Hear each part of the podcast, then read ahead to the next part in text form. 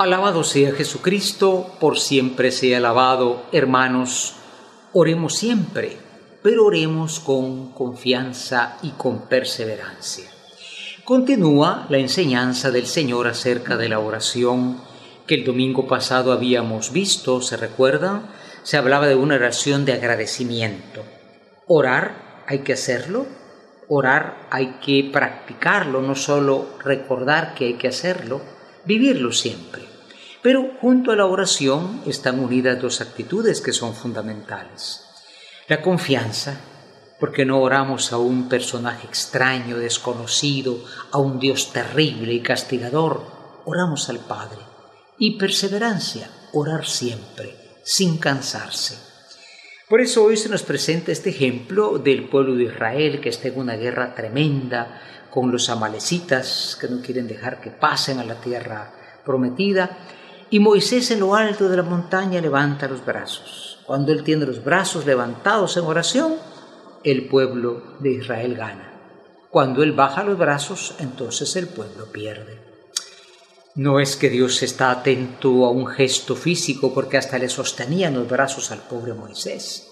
Es que quiere decir que hay que estar constantemente, sin cansarse. Entonces, este ejemplo de Moisés nos da aliento para que nosotros también no nos cansemos, para que ayudemos a otros que están cansados de orar. ¿Cuánta gente dice yo hablo, yo pido al Señor y no me escucha? Claro que el Señor escucha, pero lo hace de una forma que nosotros no percibimos. Por eso el Salmo dice hoy el auxilio me viene del Señor. Cuando tenemos problemas y dificultades, como familia, hasta como país, decimos, bueno, ¿quién puede resolver esto? Y buscamos todos los medios, la violencia, en fin, golpe por golpe, y olvidamos que del Señor viene el auxilio. La oración puede transformar los corazones y con corazones transformados se transforma cualquier realidad, cualquier problema de familia, cualquier problema de comunidad. Pablo vuelve hoy por eso a decirle a Timoteo, mira, cuando tú prediques la palabra, es decir, insiste a tiempo y a destiempo. Es decir, no hay que cansarse de las cosas de Dios. Ah, sí, yo una vez al día hago una, un signo, ya se me olvidó Dios y después a veces los domingos voy a la celebración. Cuando no hay perseverancia, entonces comienza a decaer el espíritu de oración y viene la crisis y nos asalta y nos debilita más. Es como una batalla contra un virus. Si no hay suficientes defensas, entonces el virus puede vencer. Y el ejemplo fundamental hoy de esa perseverancia es esta mujer que vivía en un pueblo donde había un juez injusto. No le importaba ni Dios ni nadie.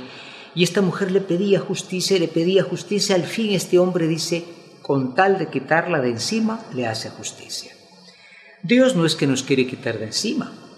Lo que Dios quiere es que nosotros nos fortalezcamos con la oración. Porque la oración no cambia a Dios, te cambia a ti y te hace más fuerte. Para que las cosas se superen o no se superen, tú puedas llevar esa situación con fortaleza.